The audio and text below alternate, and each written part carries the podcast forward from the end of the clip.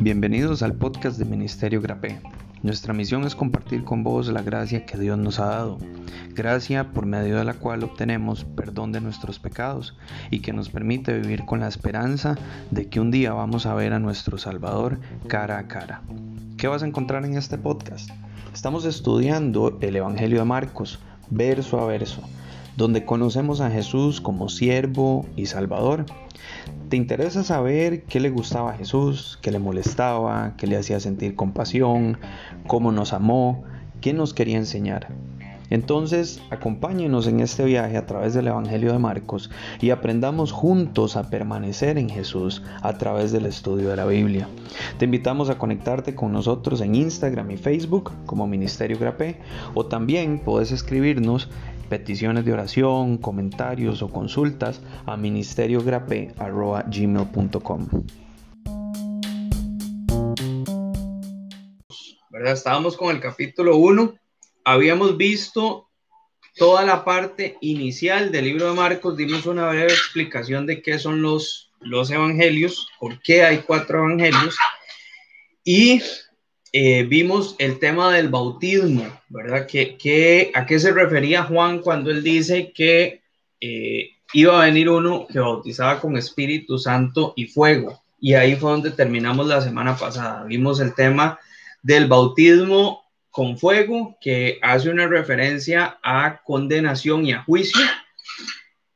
Y vimos el tema del bautismo con el Espíritu Santo y esa función que cumple el Espíritu Santo estando a la par de cada uno de nosotros. Hoy vamos a tratar, no creo que nos dé chance de terminar todo el capítulo, pero vamos a continuar desde el versículo 9.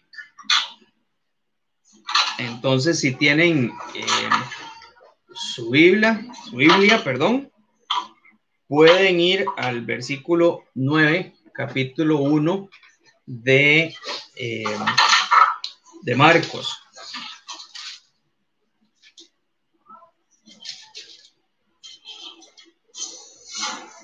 Voy, regálenme un segundo. No sé por qué me pasó lo mismo de la semana pasada. Que las notas como que no se sincronizan. Sí. ¿En Facebook no están conectados? ¿En Facebook? Ajá. ¿Sí? En Grapé. En Grapé. En Grapé. ¿Por qué? Ah, bueno, es que lo estoy buscando a mami. Ya voy. Voy a ver. Más, tráigamelo. ¿Vos lo vas a compartir?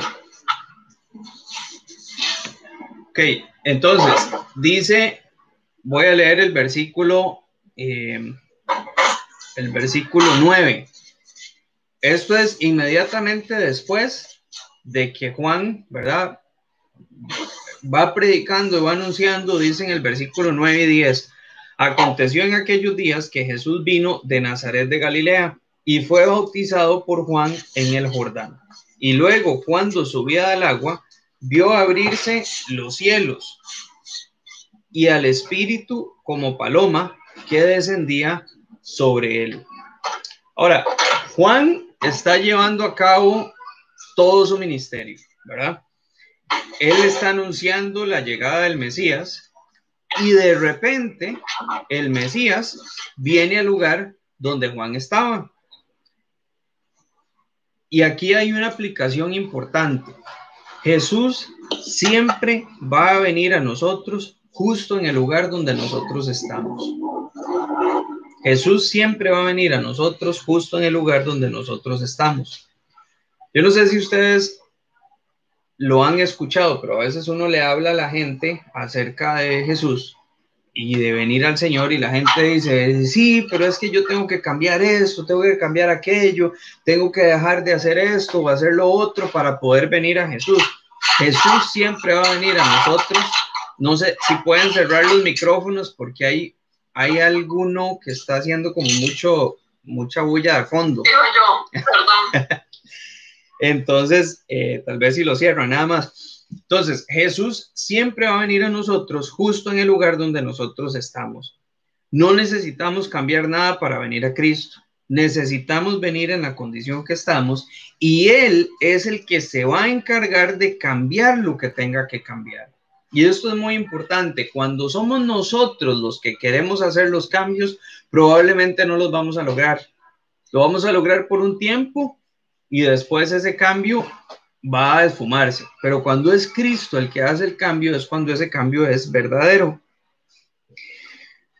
Jesús quiere encontrarnos, como encontró a Pablo, en el camino de Damasco, a Pedro en el patio del sumo sacerdote, cuando después de la negación de Pedro, y a la mujer samaritana en el pozo. ¿Por qué menciono estos tres ejemplos? Porque cuando Jesús viene a encontrarse con estas personas, lo hace justo en el lugar donde ellos estaban. Pablo venía a perseguir cristianos en Damasco para encarcelarlos.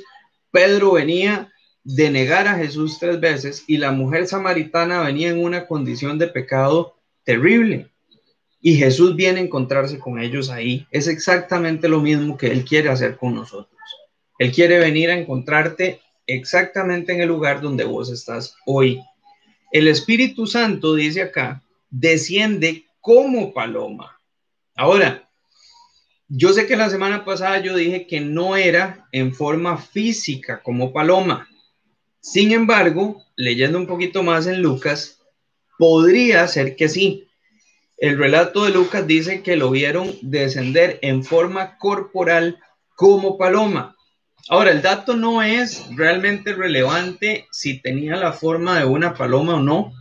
Lo importante acá es que el Espíritu Santo desciende. ¿Y por qué les digo que no es realmente importante? Porque los, em, los teólogos debaten un poco sobre este punto. Hay algunos que dicen que no venía en la forma de una paloma, sino que más bien cuando dice que desciende en forma corporal como paloma, se está haciendo una referencia a que el espíritu desciende de la forma en la que la paloma vuela o, merodea sobre algún lugar. Yo no sé si ustedes han visto una paloma, la paloma nunca va a aterrizar en picada, por ejemplo, como un águila cuando va a cazar. La paloma por lo general baja de una forma pasible. Y esto también lo podemos relacionar con Génesis 1 cuando dice que el Espíritu de Dios se movía sobre las aguas. De hecho, usa la misma palabra para ese mover sobre las aguas, como que estaba ahí observando.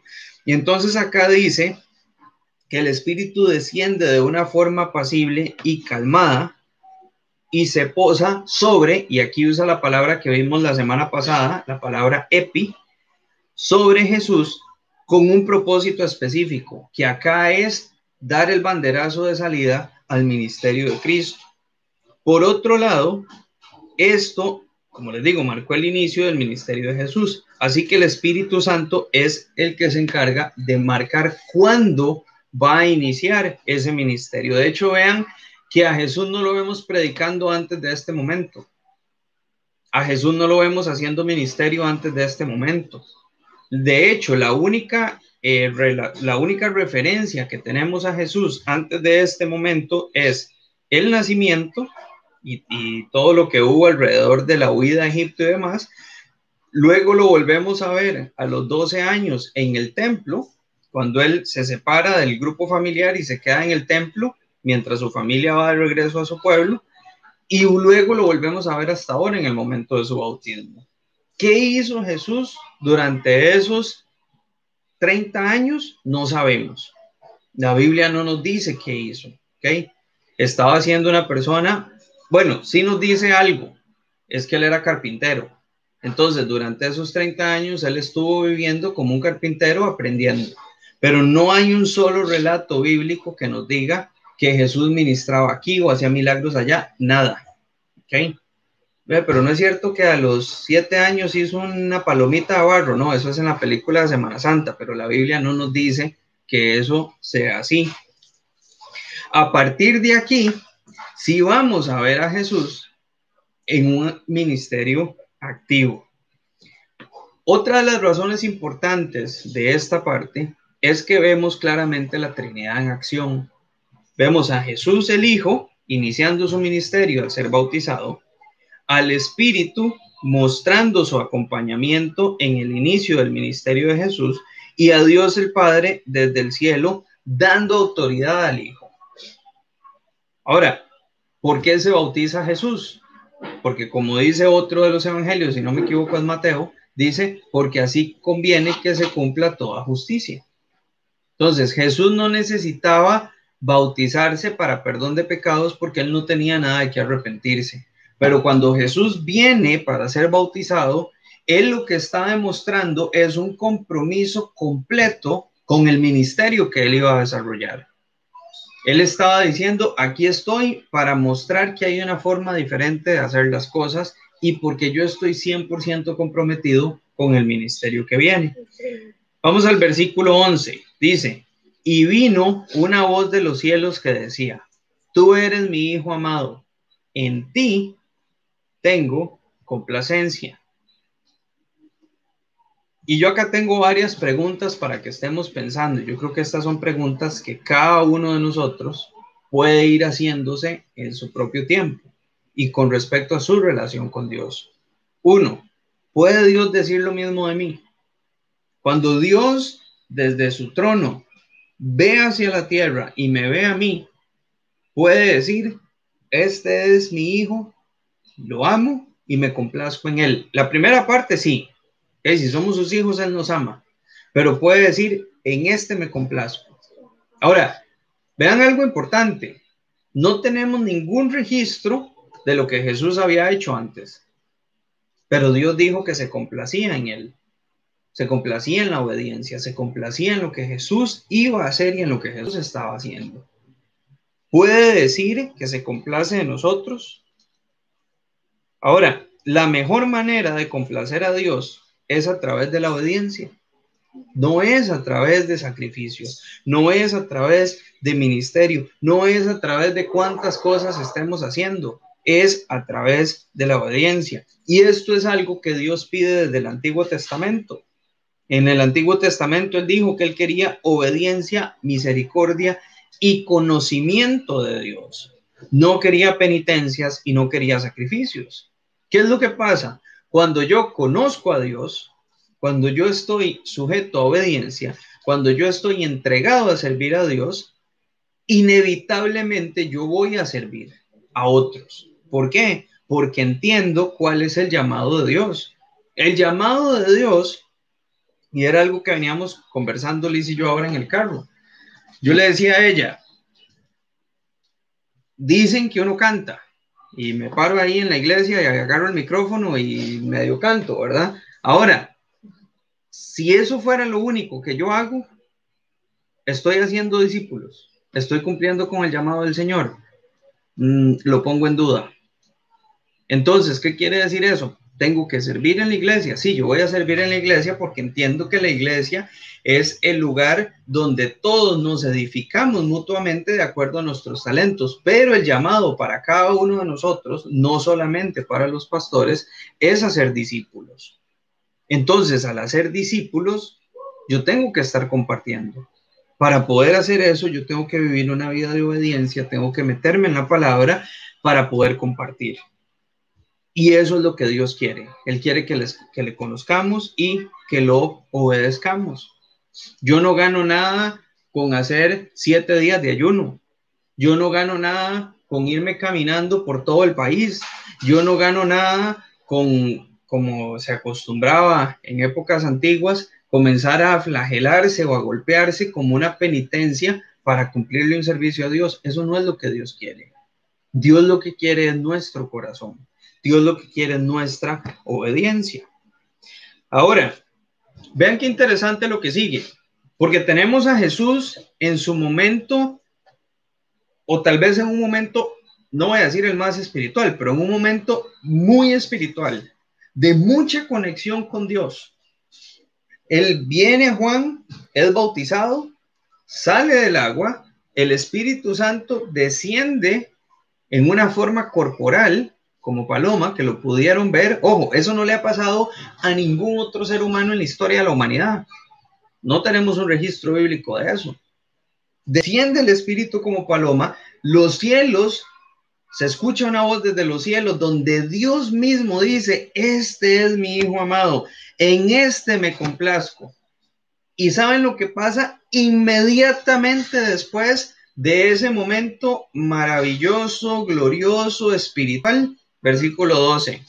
Y luego, y aquí ese, y luego es inmediatamente después, el Espíritu le impulsó al desierto y estuvo allí en el desierto 40 días y era tentado por Satanás y estaba con las fieras y los ángeles le servían. vean el contraste. O sea, un momento espiritualmente hablando espectacular. Inmediatamente después, desierto, fieras, tentación, hambre, pero así, instantáneo. Y justo en el momento en el que Jesús va a iniciar su ministerio. Ojo, aquí Jesús ni siquiera había predicado una vez y ya es llevado al desierto. ¿Y quién es el que lleva a Jesús ahí? El mismo Espíritu Santo. El mismo Espíritu permitió que Jesús fuera llevado a ese lugar para ser tentado. Ahora, acá es importante aclarar algo. El Espíritu ni Dios tientan a nadie, pero permiten la tentación con un propósito. Nunca nuestro ministerio va a estar exento de tentación. Y eso es importante que lo tengamos claro. Nunca nuestro ministerio va a estar exento de la tentación. A veces es como, ah, yo me meto a este ministerio y cuando estoy aquí, entonces no voy a tener problema con el pecado y con la tentación porque estoy sirviendo falso. Más bien es cuando más tentación vamos a tener. ¿Por qué? Porque Satanás no quiere que nosotros llevemos un ministerio de manera efectiva.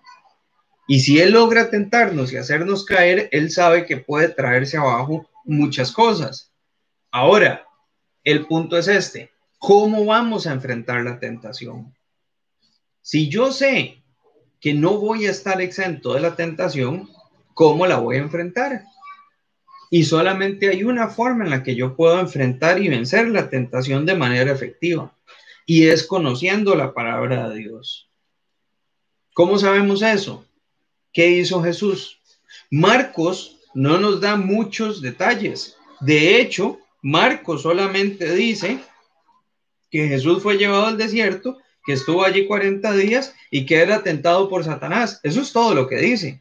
Pero si nos vamos a Mateo capítulo 4, versículos del 1 al 11, que no, lo vamos a leer por cuestiones de tiempo, pero ustedes lo pueden buscar después, ahí sí nos da un relato detallado de la tentación que Jesús tuvo que enfrentar.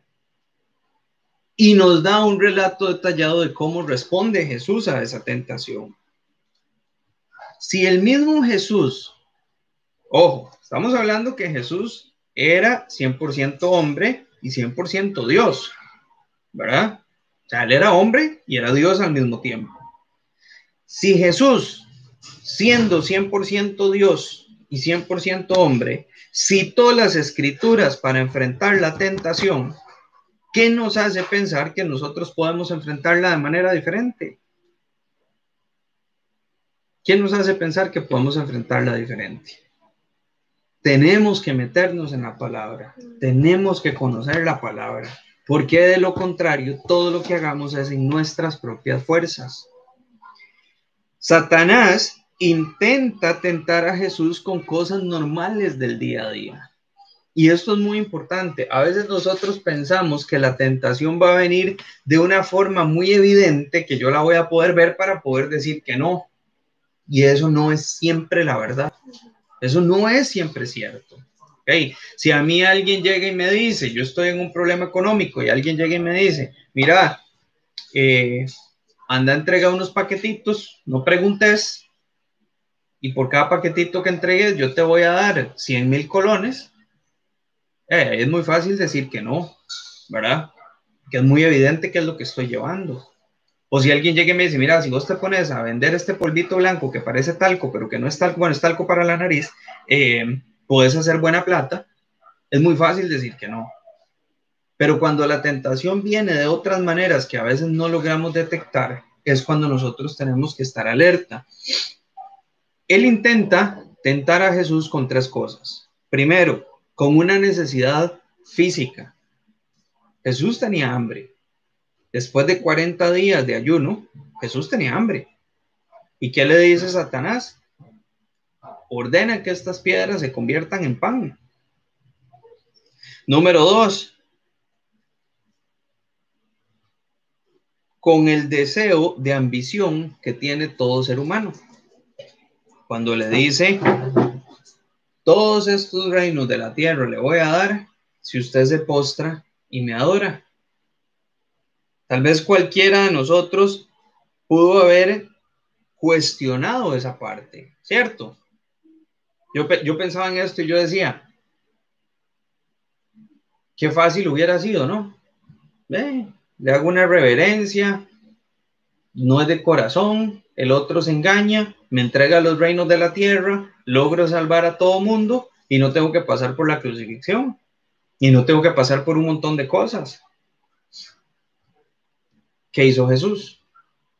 Ahora, la tercera es cuestionando la credibilidad de Jesús. Y yo no sé ustedes, pero para mí esa es también muy importante.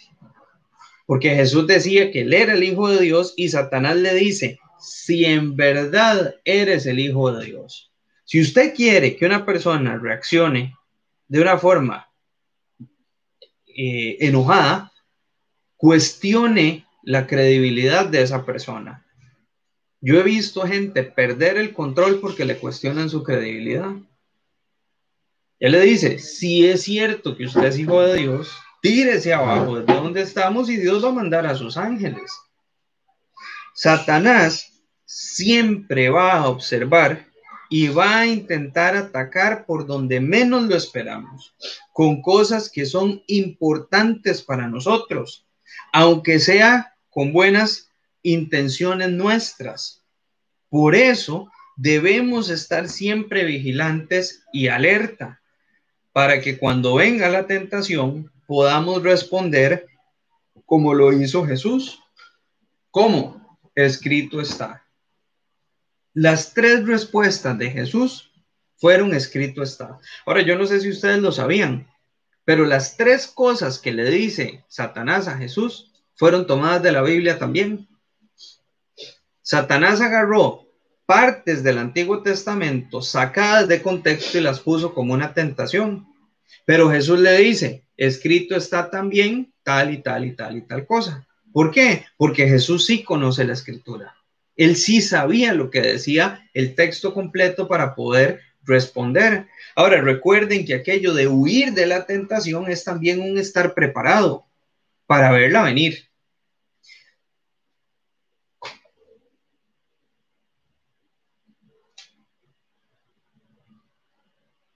Ahora, Jesús sabía que Satanás era un engañador.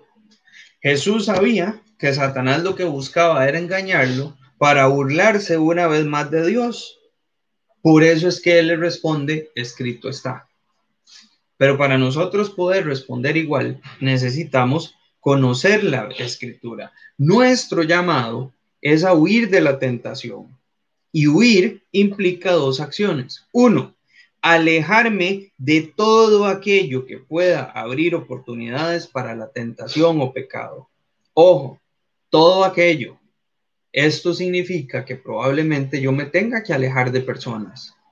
Probablemente yo, probablemente no. A ver, si hay personas que a mí me llevan a una tentación para X o Y cosa por la influencia que ejercen sobre mí o por lo que sea, mi deber como cristiano es decir, hasta aquí no más esta relación.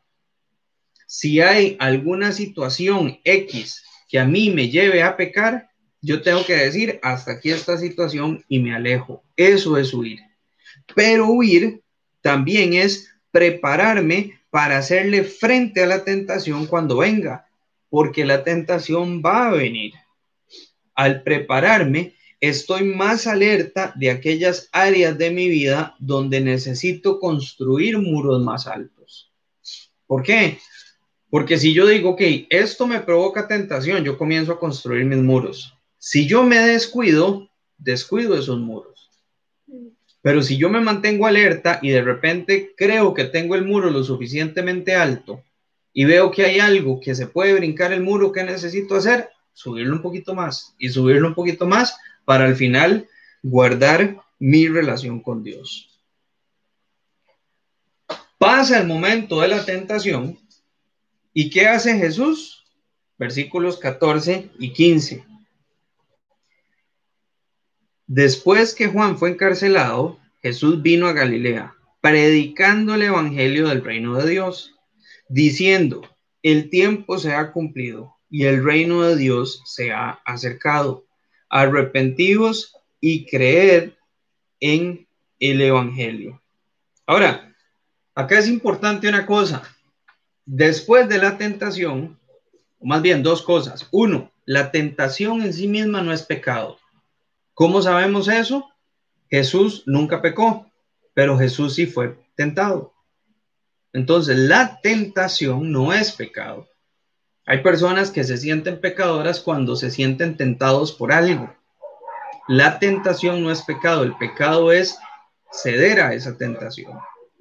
Y lo segundo es que cuando pasa la tentación, yo no necesito meterme en un programa para ver los 10 pasos para comenzar a servir. No, pasó la tentación, me pongo a servir de una vez. ¿Ok? Ahora, quiero que notemos algo en este pasaje. Vean el mensaje de Jesús. Él dice, el tiempo se ha cumplido y el reino de Dios se ha acercado. Arrepentíos y creed en el Evangelio. ¿Cómo es el mensaje que se predica en muchos casos hoy en día? Y yo me ponía a...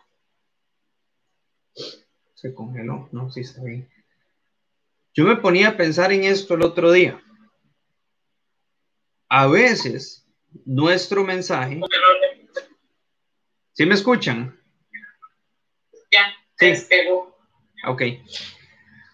A veces pareciera que nuestro mensaje, en lugar de un mensaje de salvación, pareciera que somos agentes de ventas. Pareciera que estamos tratando de convencer a la gente de que le entregue su vida a Cristo como si fuéramos nosotros los encargados de convencer a las personas. Es muy normal escuchar frases como, venga Cristo para que se acaben sus problemas, venga el Señor y Él va a arreglar esa situación difícil de su vida, venga Jesús y pare de sufrir. Pero ¿qué pasa cuando la gente viene al Señor y sus problemas no se solucionan? O no se sana de la enfermedad. O más bien, la persona muere. O el matrimonio no se mantiene. O me comienzan a perseguir por ser cristiano. ¿Qué pasa en esos casos? ¿Fue Dios el que, fue Dios el que falló?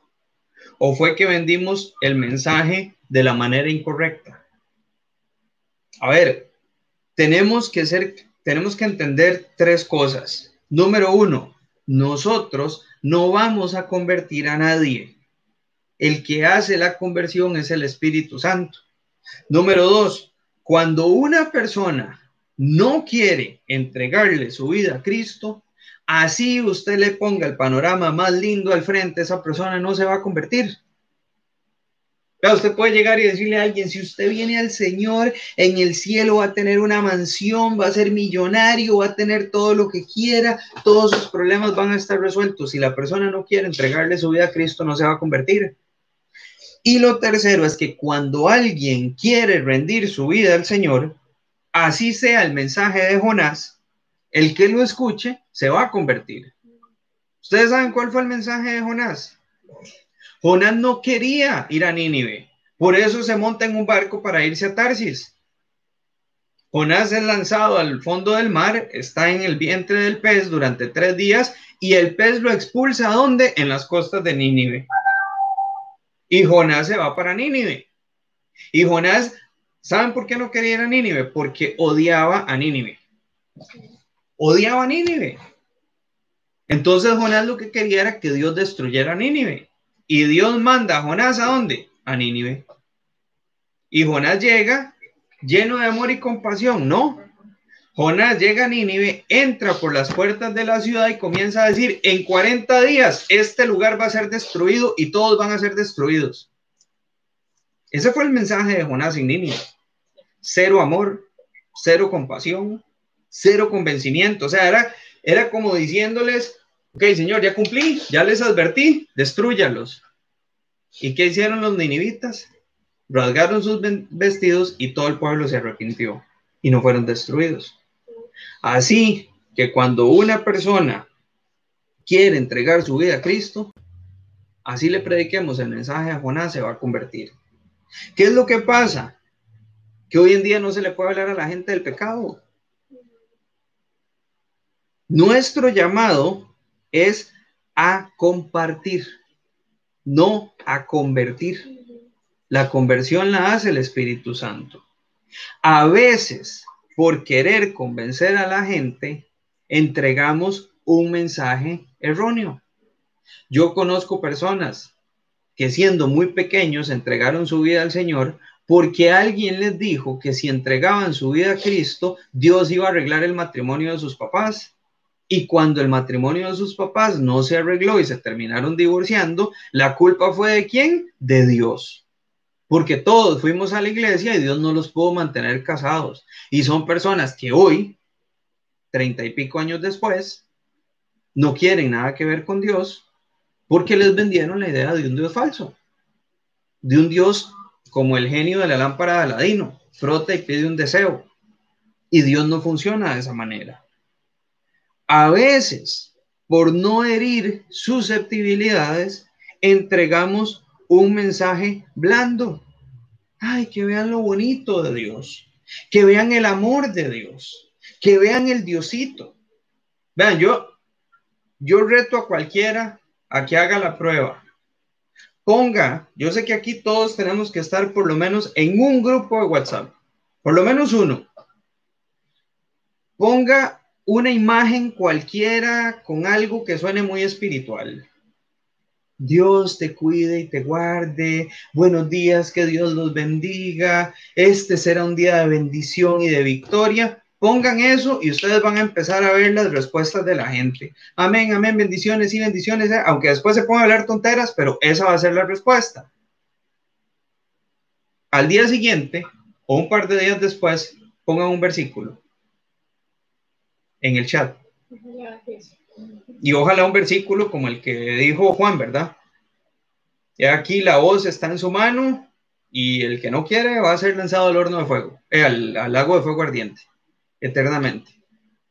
O ponga este versículo, este mismo. Jesús vino y les dijo, el, tiempo, el reino de los cielos se ha acercado, arrepiéntanse. ¿Y qué respuesta van a tener? Cuidado y no. Te van a escribir en privado y te van a decir, vea, es que a mí no me parece que usted generalice. Es que ese Dios no es el Dios en el que yo creo.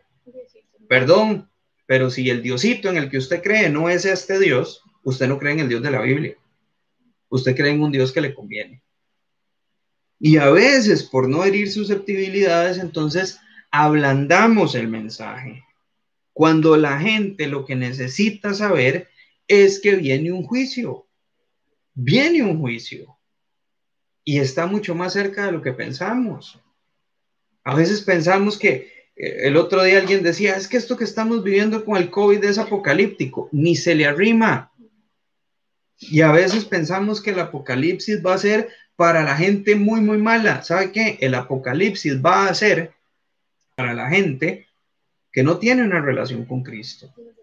Por más bueno que sea. El, otro día, y, son cosas que, a veces a uno le dicen que uno es paranoico, pero no. ¿Quién, ¿Quién nos dice la Biblia que va a pasar en el tiempo de la tribulación?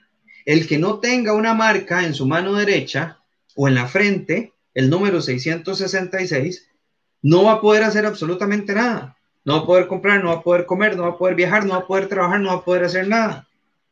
El otro día fui al supermercado, iba entrando y me paró la persona de seguridad y me dice, disculpe caballero, si no usa mascarilla o careta, no puede ingresar. Eh, saqué la mascarilla, me la puse, porque no la puedo andar todo el día porque me empañan los anteojos Me la puse, entré al súper, hice las compras a ciegas, porque no veía nada, porque si tengo los antiguos puestos no veo, si me los quito tampoco, y salí del súper y me quité la mascarilla. Pero mientras hacía esa vuelta, yo me puse a pensar, esto es un presagio de lo que viene. Hoy en día, si no tengo una mascarilla, no puedo comprar comida para mis hijas. Simplemente me la pongo. Pero va a llegar un momento que las personas que estén sin Cristo, si no tienen una marca, no van a poder comprar. Y ahí no es como, ah, me la pongo y me la quito. No, la Biblia dice que el que se marque va a ser condenado para siempre. Ya ese no va a tener oportunidad. Y eso es lo que no le estamos advirtiendo a la gente.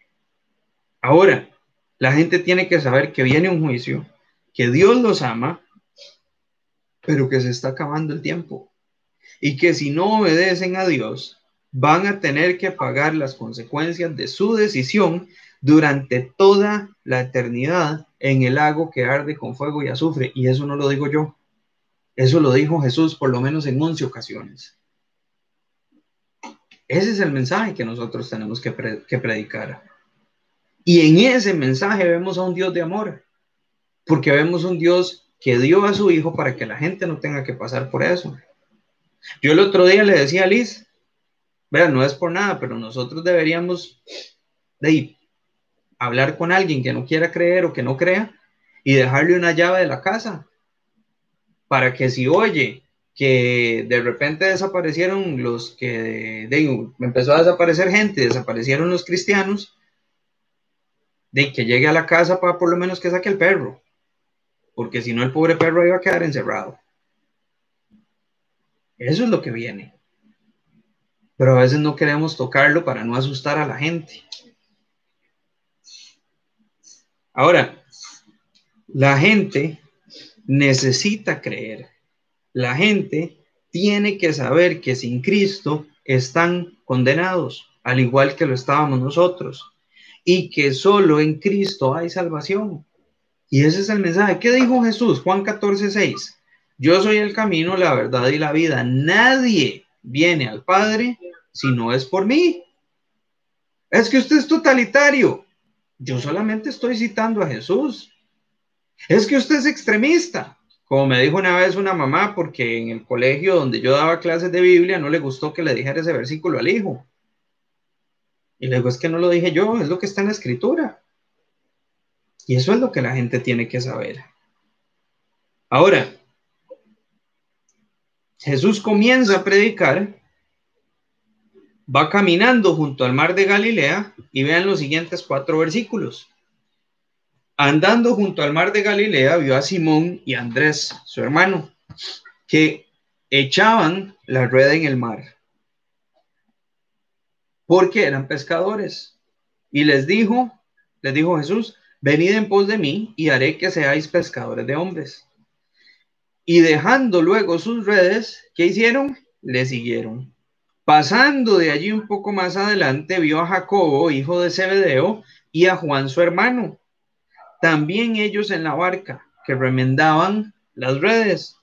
Y luego los llamó y dejando a su padre Zebedeo en la barca con los jornaleros, le siguieron. ¿Qué estaban haciendo Simón y Andrés? Echando las redes al mar. Estaban pescando, estaban trabajando. ¿Qué estaban haciendo Juan y Jacobo? Remendando las redes estaban trabajando, probablemente remendándolas para ir a seguir pescando. ¿Y a dónde estaban los cuatro? En su lugar de trabajo. Jesús vino a ellos en el lugar donde estaban.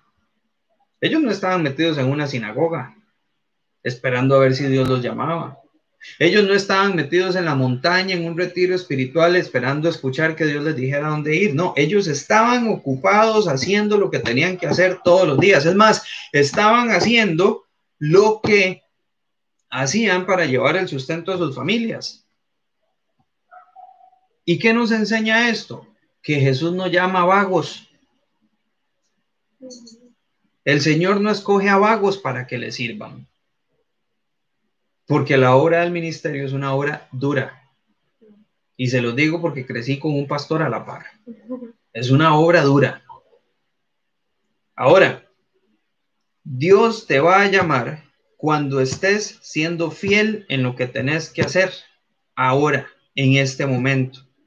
Eso podría representar que tengamos que dejar mucho, humanamente hablando, para servir al Señor. Por eso es que se llama fe. Vean, yo conozco personas que durante toda su vida no trabajaron porque es que estaban preparando su corazón para que Dios se los llevara al otro lado del mundo. Entonces ellos querían estar listos para que en el momento que Dios los llamara, simplemente poder irse. ¿Y sabe qué están haciendo? Esperando que Dios los llame. Porque nunca trabajaron, nunca hicieron nada, nunca se comprometieron, nunca estudiaron, esperando el llamado y se quedaron esperando el llamado. Ahora ni siquiera se puede viajar.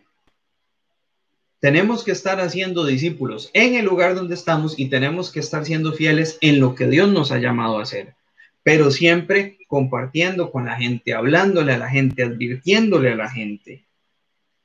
Ahora, yo no sé si ustedes lo notan, pero vean lo, a ver, no, no, no, espero que no me tomen por blasfemo, pero vean lo ilógico de esta situación. Ojo, yo no estoy diciendo que Jesús sea ilógico. Pongámonos un momento en los zapatos de Juan, de Andrés, de Jacobo y de Juan. Ellos están ahí trabajando, haciendo lo que hacen todos los días y de repente viene un tipo caminando al que no conocían ni siquiera por Facebook, porque en ese tiempo no existía, nunca lo habían visto, no sabían quién era y el tipo, y el tipo se arrima y les dice, síganme, los voy a hacer pescadores de hombres. ¿Se han puesto a pensar en lo sin sentido? Doña Magda, no sé si nos ayuda con el micrófono, porfa. Es que se oye ahí como, como un ruido de fondo. No se preocupe, suele pasar. Gracias. Eh, no sé si ustedes se han puesto a pensar en esto. Están los pescadores ahí y viene un tipo al que no conocen y les dice, síganme, los voy a hacer pescadores de hombres. Ahora, Jesús era carpintero, probablemente se veía, ¿saben cómo qué? Como un carpintero. Y un carpintero le dice a un grupo de pescadores que les va a enseñar a pescar hombres. Primero, los seres humanos no viven en el mar. Por lo tanto, los seres humanos no se pescan. Y si se pescaran, ¿qué voy a hacer con ellos? ¿Quién me los va a comprar?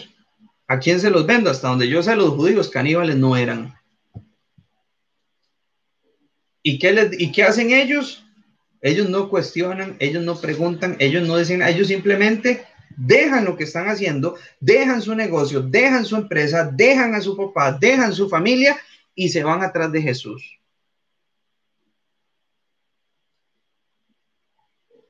Puede ser que cuando Jesús nos llamó a seguirlo, en ese momento esto no tenía mucho sentido. Pero hubo algo que al igual que a Pedro, Andrés, a Jacobo y a Juan, nos llevó a seguirlo. Ese algo es el Espíritu Santo trabajando con nosotros, como veíamos la semana pasada está con o que va a estar con ustedes ahí a la par trabajando, diciendo esto es lo correcto. Y lo podemos sentir cuando alguien dice algo de la Biblia que uno dice no tiene mucho sentido, pero tienes de alguna forma tiene sentido y seguimos. Es porque el Espíritu Santo nos está llevando a eso. También es de rescatar la reacción de los cuatro discípulos. Ellos dejaron su familia, su trabajo, su ciudad, lo que conocían y siguieron a Jesús. Siguieron al que no conocían. Fueron obedientes al llamado, se aventuraron a lo incierto y terminaron convirtiéndose en los primeros en llevar el Evangelio de salvación al mundo. ¿Cómo reaccionamos nosotros a su llamado? ¿O cómo vamos a reaccionar si es que el Señor nos llama para ir a seguirle? a seguirle a tiempo completo, por ejemplo. Versículo 21. Y entraron en Capernaum y los días de reposo, entrando en la sinagoga, enseñaba. Aquí Jesús actúa de la manera acostumbrada por los judíos. En el día del reposo se reunían en la sinagoga y era normal que hubiese algún maestro invitado o alguien de otra ciudad que venía y enseñaba o leía en la sinagoga local. Por eso no es de extrañar que Jesús estuviera enseñando en la sinagoga en un día de reposo. Y vamos a ver en muchas ocasiones que él llegaba, tomaba el libro, se ponía a leer, tomaba un rollo, leía y cosas por el estilo. Versículo 22. Marcos 1, 22. Por los que se acaban de conectar. Dice, y se admiraban de su doctrina, porque les enseñaba como quien tiene autoridad y no como los escribas. Marcos nos marca una diferencia acá entre la enseñanza de Jesús y la enseñanza de los líderes religiosos de la época. Jesús enseñaba con autoridad, con conocimiento, sabía de lo que estaba hablando. Los escribas y los fariseos enseñaban con religiosidad y con orgullo. Jesús vivía en comunión íntima y estrecha con el Padre y esto se reflejaba en su enseñanza. La enseñanza genuina impacta vidas. Tenemos que tener cuidado de enseñar correctamente y enseñar siendo guiados por el Espíritu Santo. Ahora, esto es muy importante a la hora de buscar una iglesia donde congregarnos. Cuando yo voy a buscar una iglesia para congregarme, yo tengo que asegurarme que sea una iglesia donde el pastor o los que predican enseñen de acuerdo a lo que dice la escritura y no de acuerdo a lo que ellos creen o no de acuerdo a lo que suene cool. Ayer veíamos un video de una iglesia X y me decía Liz, el pastor nunca abrió la Biblia, tenía la Biblia cerrada y habló, no sé, bueno, no lo vimos todo, pero lo que logramos ver nunca abrió la Biblia. O hay pastores que te leen Génesis 1.1. En el principio creó Dios los cielos y la tierra y cuando te das cuenta de ese versículo están hablando de amor, de perdón, de misericordia, de juicio, de ofrendas, de diezmos. No tiene sentido. Yo necesito a alguien que me enseñe la Biblia, un pastor que no cierre la Biblia, que cuando va, que no la cierre porque lee tanto de la Biblia que me tiene ahí metido y que me motiven a leer. No que me digan no traiga su Biblia o no la abra. No, yo tengo que estar leyendo para poder comparar. Recuerdan lo que hablábamos de ser como los de Berea. Ahora, de la misma forma, si yo voy a enseñarle a alguien, tiene que ser una enseñanza que refleje y que demuestre que hay una comunión con Dios. Porque de lo contrario es un vean cuánto sé o vean cuánto pretendo saber. Versículo 23. Pero había en la sinagoga de ellos un hombre con espíritu inmundo que dio voces diciendo, ah, ¿qué tienes con nosotros, Jesús Nazareno? ¿Has venido para destruirnos? Sé quién eres el santo de Dios. Pero Jesús le reprendió diciendo, cállate y sal de él. Y el espíritu inmundo, sacudiéndole con violencia y clamando a gran voz, salió de él. Y todos se asombraron, de tal manera que discutían entre sí diciendo, ¿qué es esto? ¿Y qué nueva doctrina es esta? Que con autoridad manda aún a los espíritus inmundos y le obedecen pareciera que durante el tiempo que Jesús estuvo en la tierra, hubo un aumento de actividad demoníaca. En el Antiguo Testamento no vemos tanto de personas siendo poseídas y posterior al ministerio de Cristo en la época de la iglesia tampoco vemos tanto este tipo de cosas. Inclusive hoy en día no lo vemos tanto. Pero en la época de Jesús vemos que era muy común que Jesús tuviera que venir cara a cara con personas que estaban siendo poseídas por el demonio y él les decía que salieran. Ahora, acá hay cosas interesantes. Vean lo que el demonio, ojo, estos demonios, ¿qué son? Son ángeles caídos. Son ángeles que estuvieron en el cielo. Son ángeles que sabían quién era Jesús. Y cuando lo ven, ¿qué es lo que ellos dicen? ¿Qué viene a hacer? ¿Qué tiene con nosotros? Vino a destruirnos. Sabemos que usted es el santo de Dios. Ahora Jesús los manda a callar porque ese no era el mensaje que él quería que se transmitiera de parte de los demonios. Él quiere que el ser humano llegue a ese conocimiento por su propio, por, o más bien por la guía del Espíritu Santo. Es interesante ver cómo Jesús confronta al demonio y le ordena, le dice que se calle y que se vaya. ¿Y por qué esto es interesante? Además, vean lo que hace el demonio. Se va. ¿Qué hizo, según el libro de Judas, qué hizo Miguel cuando disputaba con Satanás por el cuerpo de Moisés? Los que van a ministerio Cela lo vimos hace como dos semanas. Le dice, el Señor te reprenda. Y dice que ni siquiera Gabriel, eh, perdón, Miguel, se atrevió a proferir maldición contra Satanás, sino que le dijo el Señor te reprenda. ¿Por qué? Porque Miguel entendía que él no tenía autoridad sobre Satanás. Solamente Dios tenía autoridad sobre Satanás. ¿Qué le está diciendo Jesús acá al demonio? Cállese y váyase. ¿Qué nos está diciendo Jesús? Yo soy igual a Dios. Porque yo sí le puedo decir qué hacer y lo hace y obedece. Aquí Jesús está demostrando que Él es Dios. Ahora, Miguel no se atreve, pero ¿qué enseñan muchas iglesias hoy en día? Te reprendo, Satanás. Ajá. Te ato, Satanás. ¿Con qué?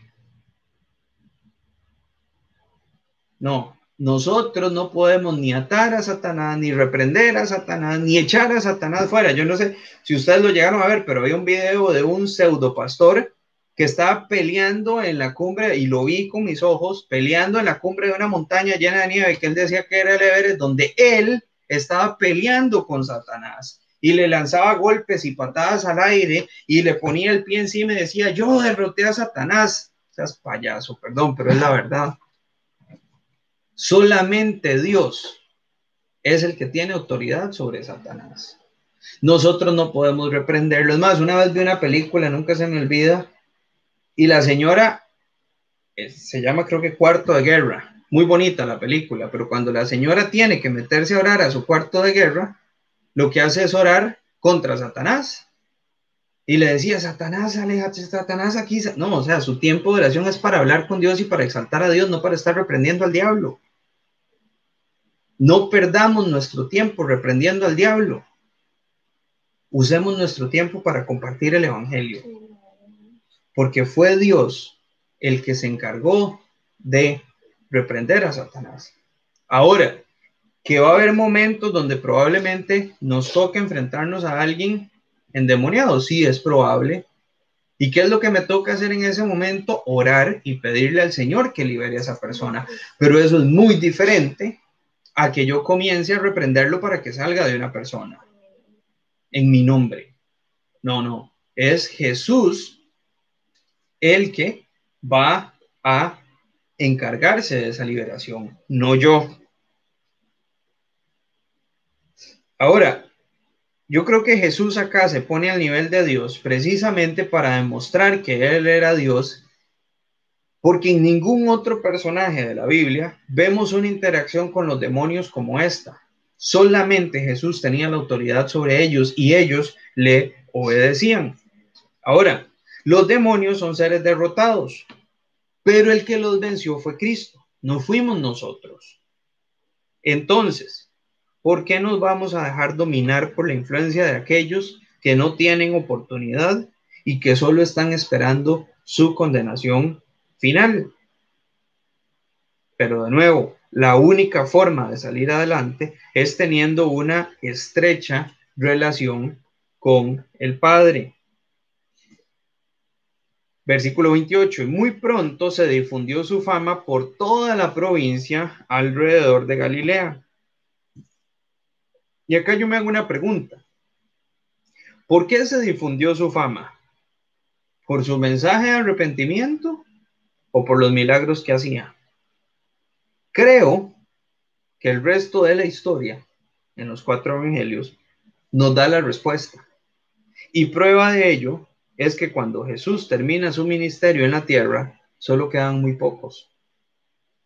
La fama de Jesús se difundió por los milagros que él hacía, porque la gente estaba buscando su propio bienestar y no la salvación de su alma. Igual a como en muchos casos sucede hoy en día. Tenemos que entender esto de una vez por todas. Nosotros y si vieran mis notas, aquí está Liz, que no me deja mentir, esta parte está en mayúscula. No vamos a ser populares por ser cristianos. Repito, no vamos a ser populares por ser cristianos. Todo lo contrario. Y el que crea que por ser cristiano lo van a amar y lo van a querer está muy engañado.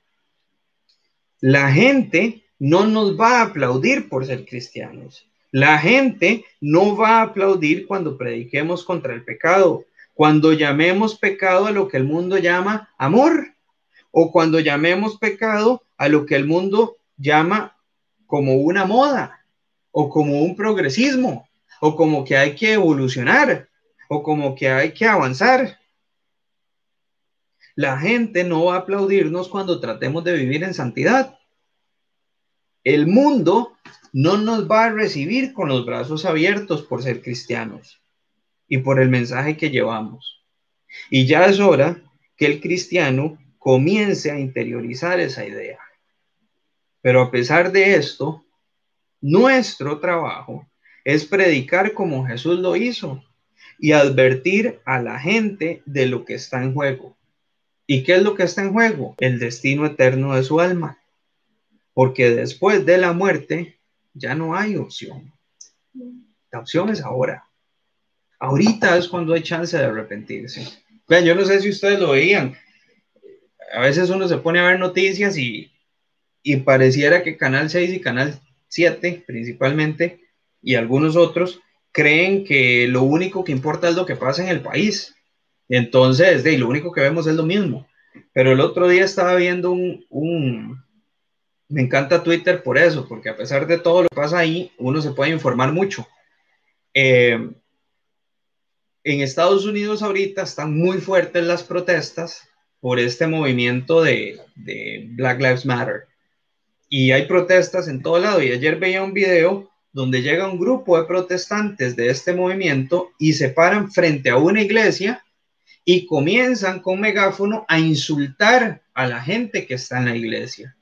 Y los miembros de la iglesia simplemente están en la puerta, en las gradas de la iglesia, tranquilos, ahí parados. Ellos venían saliendo de su servicio y la gente pasa y los comienza a insultar solo por ser cristianos. Y la reacción de ellos fue comenzar a cantar Sublime Gracia. Ahí afuera. Se pusieron a cantar. Dos, tres minutos duraba el video y seguían insultando y gritando y golpeándoles los carros y diciendo cosas y ellos ahí simplemente cantando. ¿Y saben por qué es el odio? Porque son cristianos. Entonces, si vos estás pensando, ay, es que si yo le entrego a Cristo, todo mundo me va a amar, despertemos. Es que traemos un mensaje de paz y esperanza, sí, es cierto, pero la gente no lo quiere escuchar. Porque la Biblia dice que en los últimos tiempos van a tener comezón de oír, o sea, no van a querer oír, les va a picar, les va a molestar. Pero a pesar de eso, tenemos que seguir predicando, tenemos que seguir compartiendo y tenemos que seguir advirtiendo. Versículo 29. Al salir de la sinagoga, vinieron a casa de Simón y Andrés con Jacobo y Juan. Y la suegra de Simón estaba acostada con fiebre y enseguida le hablaron de ella. Entonces Jesús se acercó a dos metros de distancia se puso una careta, y, ah, no, perdón, dice, entonces él se acercó y la tomó de la mano y la levantó, e inmediatamente le dejó la fiebre y ella le servía. Me llama mucho la atención eso. La señora estaba enferma, pero aún así Jesús, al igual que con los leprosos, fue y la tocó. ¿Verdad? Y es, ya lo he dicho en otras ocasiones, o sea, si alguien viene y nos pide que hagamos una oración y nos dice, vea, usted podría poner sus manos sobre mí, póngalas. Santiago dice que llevemos a los enfermos delante de los pastores y que les impongan las manos. ¿Hay algo mágico en imponer las manos? No, no es algo mágico. Ahora, la Biblia dice que se puede hacer. Entonces, si una persona me dice, lo harías por mí, es parte de mostrar el amor de Cristo. Pero acá hay algo más. Cuando Dios hace un milagro, lo hace bien hecho, no lo hace a medias. Jesús sana a la suegra de Pedro y ella inmediatamente se levanta a servirles. No queda convaleciente, no necesitó un tiempo para recobrar fuerzas. Inmediatamente se levantó y comenzó a atenderlos. Yo no sé si ustedes han tenido fiebre, pero una fiebre bien pegada lo deja uno dos, tres días ahí, medio, medio, hasta que uno llega a recuperarse al 100%. Pero acá dice que inmediatamente se levantó a servirles. Cuando Jesús hace un milagro, lo hace bien hecho. Dios nunca va a hacer un milagro de que una persona llegue en silla de ruedas y lo va a levantar dejándolo renco. No, si lo levanta, lo levanta. Igual acá. La sanó 100%. Versículo 32. Cuando llegó la noche, luego que el sol se puso, le trajeron todos los que tenían enfermedades y a los endemoniados, y toda la ciudad se agolpó a la puerta. Y sanó a muchos que estaban enfermos de diversas enfermedades, y echó fuera muchos demonios, y no dejaba hablar a los demonios porque lo conocían. Lucas nos explica por qué se deja constancia de esto en los evangelios. Él dice sobre este mismo relato que es para que se cumpliese la profecía dada a través del profeta Isaías, donde dice que él llevó nuestras dolencias y cargó consigo nuestras enfermedades. Por eso es que los evangelios constantemente nos cuentan toda la gente que Jesús sanó. Ahora, ¿por qué buscaba la gente a Jesús? ¿Por un bienestar físico y personal o por una necesidad espiritual? Que el Señor nos guarde de buscarle solamente por un beneficio personal. Nuestra búsqueda siempre tiene que ser basada en una verdadera necesidad espiritual. Tenemos que recordarlo. Es mejor entrar pobre, lleno de necesidades y enfermo al cielo, que rico, sin necesidades y sano y completo físicamente, ser lanzado eternamente al infierno. Y eso nos tiene que quedar muy claro. Vean, yo veo a veces estas famosas campañas de sanidad que, por cierto, desde que llegó el COVID dejaron de hacerlas, ¿verdad? Hubiera sido un, buen momento para que se siguieran haciendo porque si se supone que hay mucha gente enferma, hay mucha gente que ocupa ser sanada. Pero usted ve esas campañas de sanidad con cuellos ortopédicos, en sillas de ruedas, un montón de cosas, con tanques de oxígeno y salen bien. Y usted escucha el mensaje y nunca hablaron de salvación, solamente de los milagros. ¿Saben? ¿Esa gente puede salir de esos estadios 100% sana? Sí, sí podría. Pero así 100% sana irse al infierno si no le han entregado su corazón a Cristo. Porque la prioridad no tiene que ser sanar físicamente a una persona. La prioridad está en el alma. Si Dios quiere hacer el milagro de sanar a una persona, Él lo va a hacer. Pero lo primero es el alma de la persona. Ahora, a veces eso es lo que se vende sanidades, milagros, bendiciones, que casi siempre bendición es sinónimo de, beneficio económico, de prosperidad, pero no estamos predicando el mensaje del arrepentimiento. No estamos enseñando acerca de la salvación. No le estamos enseñando a la gente el peligro en el que estamos viviendo. No le estamos enseñando a la gente que el tiempo se está acabando y que una vez que se acabe va a ser muy difícil. Ahora, va a haber personas que van a ser salvas durante la tribulación, sí, pero las oportunidades van a ser cada vez menos. ¿Por qué? Porque en cada evento del apocalipsis muere por lo menos un tercio de la población. Entonces, ¿qué te garantiza que no vas a ser parte de ese tercio? Ahora, eso si la persona llega a la tribulación. ¿Y si no llega?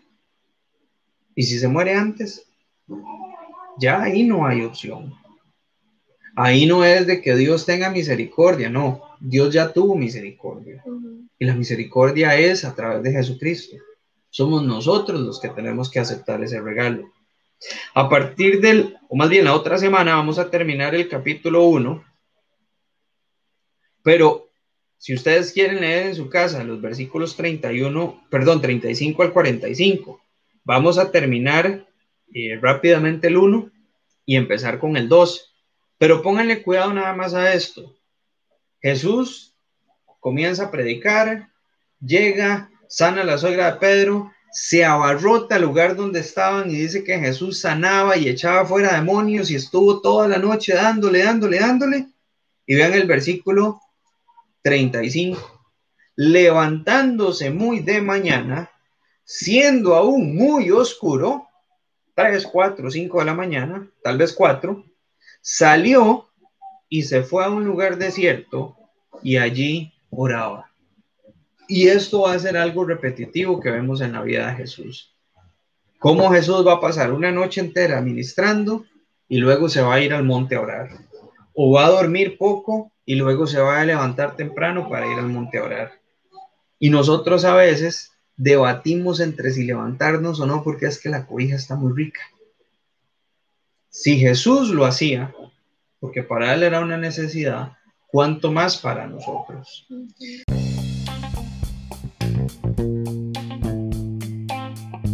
Gracias por haber estado con nosotros, habernos acompañado durante poco más de una hora. Esperamos que este estudio sea de beneficio para vos, que realmente nos confronte, nos ayude a crecer en nuestra relación con Cristo, que al final es lo más importante. Invitarte los miércoles a las 7 de la noche eh, por Facebook Live en Ministerio Grapé, en nuestro canal de YouTube también, o la reunión por Zoom. Puedes enviar un mensaje a través de Messenger o de Instagram eh, o al correo electrónico ministeriogrape.com y te estaremos enviando el enlace para que puedas participar de la reunión. Nos vemos.